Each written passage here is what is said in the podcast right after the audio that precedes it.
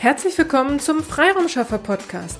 Hier erhalten Sie kurze, knackige Vertriebs- und Akquiseimpulse.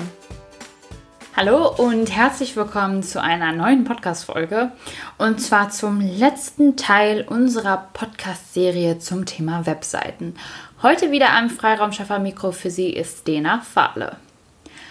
Heute möchte ich mit Ihnen zum Schluss noch einmal über den Irrglauben sprechen, dass Webseiten alleine neue Kunden bringen und Leistungen verkaufen. Hierbei bitte genau auf die Formulierung achten, ich spreche von alleine, also nur die Webseite als Marketinginstrument.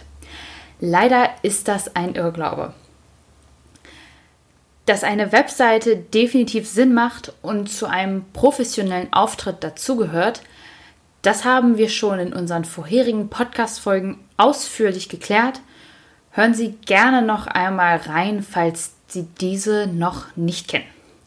Verlinken tun wir die natürlich immer gerne unten in den Shownotes. Aber zurück zum Thema. Grundlegend hat eine Webseite den Sinn, dass der Besucher mehr über Sie und Ihre Leistungen erfährt. Aber einen direkten Abschluss werden Sie nicht so einfach über Ihre Webseite erzielen können, Ausgenommen sind hier natürlich die typischen Shops, die Endprodukte verkaufen.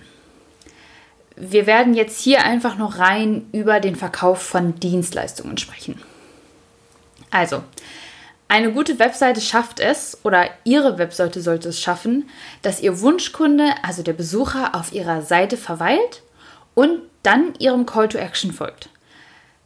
Das kann ein Aufruf sein zum Ausfüllen eines Kontaktformulars oder dass die Kunden sie anrufen sollen.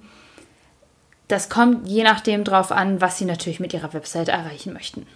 Wenn ihr Ziel der Webseite also ist, mit Kunden in den direkten Kontakt via Telefon oder E-Mail zu kommen und diese das dann auch tun, dann ist Ihre Webseite erfolgreich. Wenn Sie direkt eine Leistung verkaufen wollen, dann sollten Sie lieber eine sogenannte Landingpage erstellen.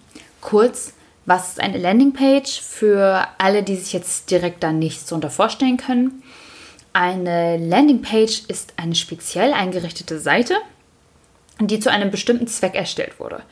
Vielleicht um ein äh, Produkt zu bewerben und zu verkaufen oder Sie nutzen eine Landingpage für die Anmeldung Ihrer Online-Seminare. Das heißt, eine Landingpage behandelt nur ein spezielles Thema und ist auf den Werbeträger und dessen Zielgruppe optimiert, um darüber dann Conversions zu erzielen. Je nachdem, was der Zweck Ihrer Landingpage ist, kann eine Conversion, also zum Beispiel die Anmeldung zu einem Online-Seminar sein oder der Kauf Ihres Produktes.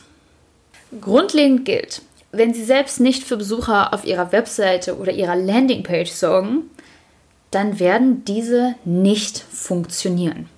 Denn woher sollen die Besucher kommen? Ja, vielleicht ein, zwei über Google, aber das ist leider nicht die Mehrheit. Machen Sie auf sich aufmerksam über Werbung, die dann vielleicht auf die Webseite führt, über Postings, Newsletter, Podcast, Online-Seminare.